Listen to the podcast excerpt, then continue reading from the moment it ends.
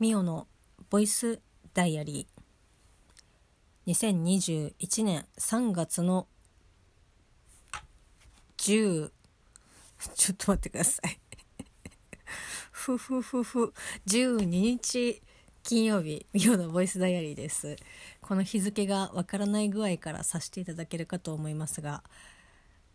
サボり文を喋っております。まあもうぶっちゃけ日付も変わってですねリアルタイムな時間軸は3月の14日ということで0時19分でございます。まあね日曜日のやつはまだ始まったばっかりですから喋ることもありませんけど、まあ、金曜日のね振り返りをちょっとしたいと思うんですけどこの日もえー、在宅午前中在宅の午後出勤だったんですけどまあぶっちゃけもう来週から、えー、と15日からはですねもう本腰を入れて 毎回言ってますけど本腰を入れてですね朝から出勤をしてもう本当にね身の回りを整理しないとちょっとまずいなっていうちょっとっていうかだいぶまずいなっていう感じになってたんですけど金曜日がもう新しい事務所の方はもうけもう、えっと、3月からです3月じゃないな2月の末ぐらいからもう契約を開始しててでもう出入り自体はね自由になってるんですよ。でもうがっつりですね4月分の請求書が届きましてで、まあ、家賃とあとはまあ水道代とかはねちょっとかかってきてないですけども電気代が乗っかってきてまあ会社でね経理というポジショニングをやらせていただいている身として光熱費をですねまあ把握しておりませんでして正直なところえこんなかかんの？みたいな感じですね。いつも本社の方でそういったその光熱費とかまあそのもろもろかかる固定費に関しての支払いはですねやってもらってましてこっちで払ってるのってガス代ぐらいですかね、まあ、ガスも給湯で使うぐらいなのでもう本当に1ヶ月、まあ、この冬場とかだと結構結構使うっていうかまあ使うのでそれでも1,000円ちょっととかでも夏場なんてもう全然使わないですしコンロとかねそういったものがないのでもうただただ維持費だけで700いくらこう毎月払ってるみたいなただ解約するのはうん面倒くさいしなっていう風にいうので、まあ、1年間通して都ガスを払わせていただいてるんですけどそれ以外の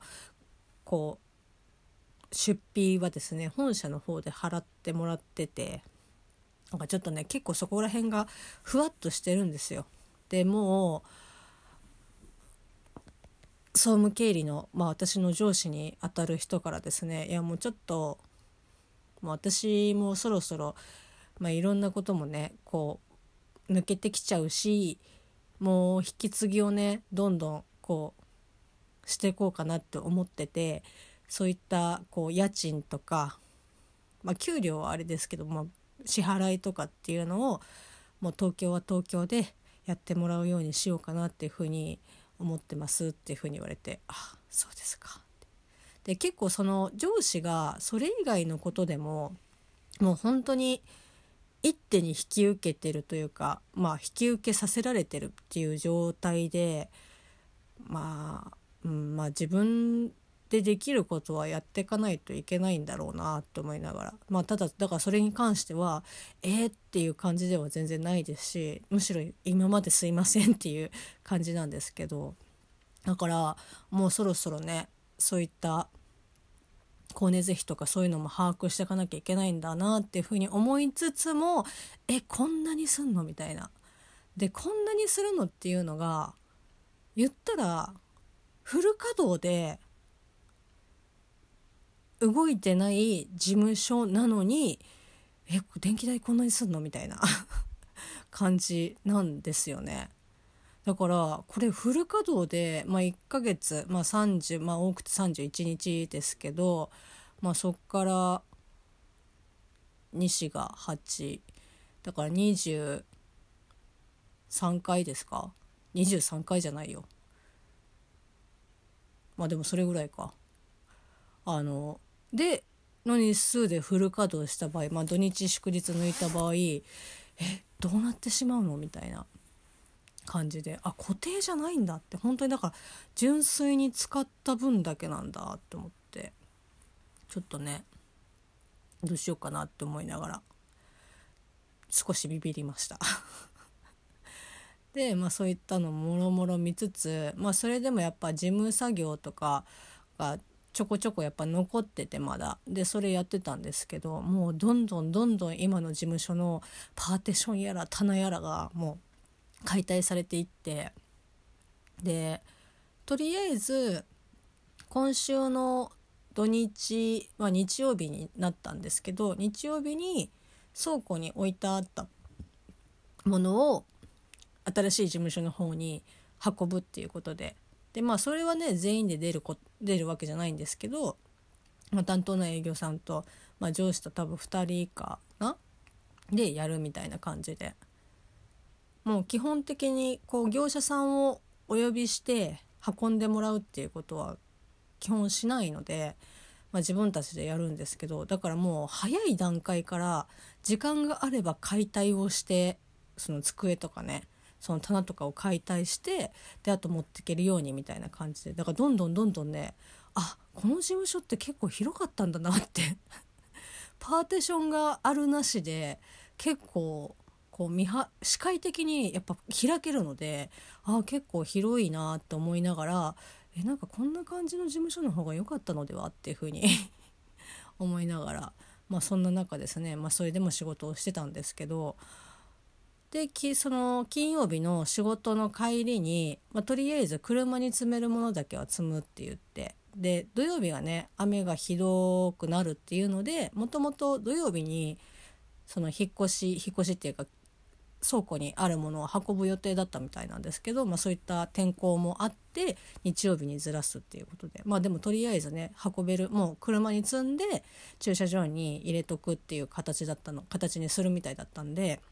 ああじゃあもう帰り際ですけどみんなでこうエレベーター使ってねこうリレー方式で車にどんどん積んできましたけどだからもうそういったねこともあるのでいよいよ月曜日には多分やれ机だやれ引き出しだやれロッカーだみたいな形になると思うんででまあ引き出しは最悪ギリギリでも大丈夫だと思うんですけどロッカーがそのえっ、ー、とね3連式なんですよ。だ一個一個のロッカーじゃなくてまあ本当に3連式をえー、2つかな2台あるのかなだそれも多分持ってけなくて多分売るか捨てるかどっちかだと思うんですけど、まあ、そうなってくると私一人がロッカーをまだ整理してないっていう風になるとロッカー自体を動かせないのでいやこれはいよいよまずいぞって思って。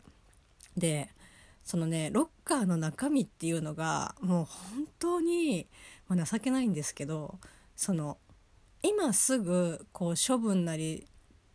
仕分けをするのが面倒くさくてでも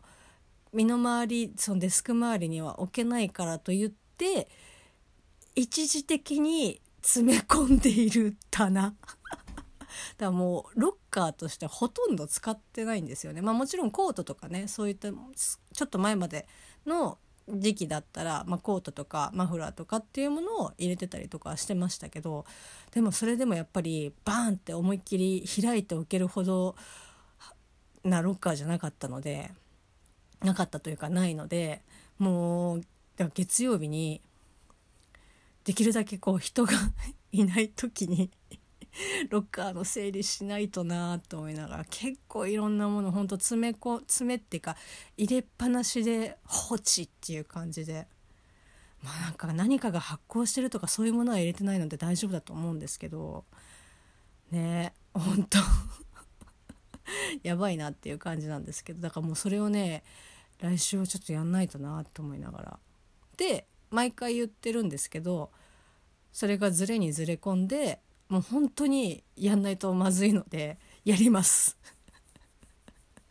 あそんな感じでですね。割となんか追い打ちをかけられながらも仕事をして環境的にねこうじわじわと。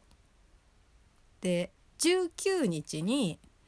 完全に物が持ってけるようにしといてくださいっていう風に通達が来てるのでまあぶっちゃけデッドラインは19なんですよ。だから、まあ、そこまでに間に合ってればやってなかろうが何だろうがまあこう全然ねいいじもう間に合えば別にいいんですけど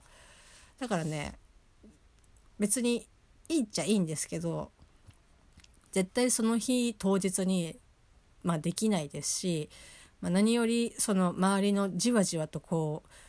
外堀を埋められてる感じ。であだんだんあ足場がなくなっていくみたいなこう攻めじわじわとこう攻め寄られてる感じはひしひしと感じてるので、まあ、ちょっとね月曜日にやろうかなって思ってます。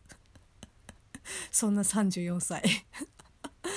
それで、まあ、仕事それで終わってでその日はですね旦那さんと又助君と一緒に帰りましてでまあ今までだったらねそういうに一緒に帰る日とかっていうのは、まあ、どっかで食べて帰ってくるっていうことがほとんどなんだってなんですけど、まあ、今緊急事態宣言ものんびてますしお店もね時短してるので8時にやっぱ止まっちゃうんですよ。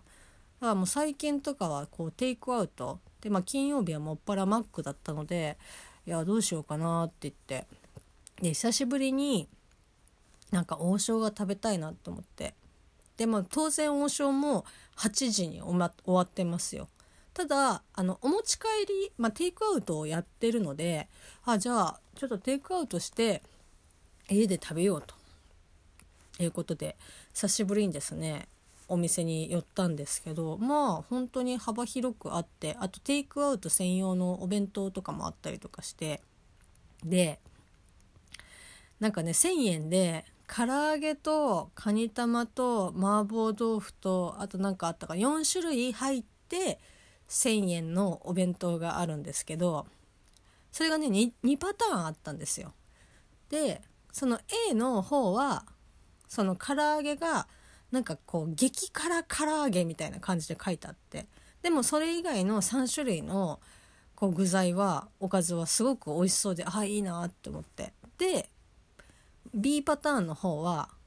3種類のおかずはうーんなあうーんっていう感じだけどから普通のか鶏の唐揚げだったんですね。だ言ったらなんかまあそのね 鶏の唐揚げ B の鶏の唐揚げと A のその激辛鶏の唐揚げをトレードしてくれればもう私としてはもう万々歳なんですけどだから試しにちょっとこここれって変えられませんかって言ったら変えられないって言われてあれなんかちょっと融通が利かねえなと思いながら まあもちろんねトータルの金額で計算してると思うんで、ま、もうね仕方がないんですけどなんとなく王将ってそういうのやってくれそうなイメージがあるんで割とねダメ元で「これでできませんか?」とかっていうふうに聞いちゃったりとかするんですけど、まあ、今回もうダメということで。で結局私が、えーと、八宝菜で又助君が麻婆豆腐それぞれおかず買いましてあとはそれぞれねお互い餃子だから2人前2皿とあとはですね王将ラーメンがお持ち帰りできるって言ってでこうなんかちょうどいい塩梅の茹で具合の麺とチャーシューメンマもやしあとスープがあって家でレン電子レンジでチンすればあったかく食べれますみたいな感じであってああじゃあもう最近もラーメン食べてないからこれにしようって言って買って、まあ、食べたんですけど帰ってね。で、まあ、確かにこうスープもあったかくなるし美味しいんですけどやっぱね麺がちょっと伸びがちだなってもうおかずもあ具材も麺もスープも一緒に電子レンジで温めてくださいっていう風に書いてあったんでそれをやったらまあでもやっぱり麺はちょっとうんなんか伸びてる感じはするなって思うんですけどだからねセブンイレブンのそういったラーメンがあるんですけどもそれは完全にスープがこうゲル状になっててゲル状？ゼルジェル状？ゼル状になってて温めると、まあ、溶けてっていう感じなんですけど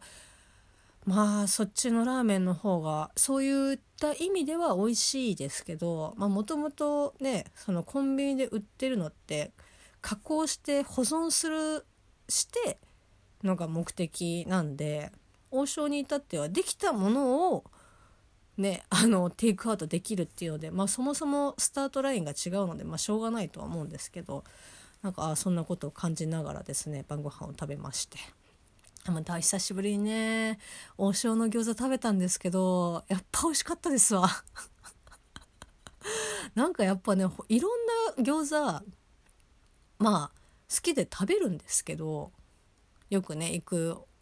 ラーメン屋さんとかもそうですし中華屋さんとかこう餃子が新しいとこであるとまあ餃子あ食べてみるみたいな感じで食べるんですけどやっぱね王将の餃子美味しいと思うんだよね。以上です。ま あそんな、えー、3月の12日金曜日でした。それではまた明日。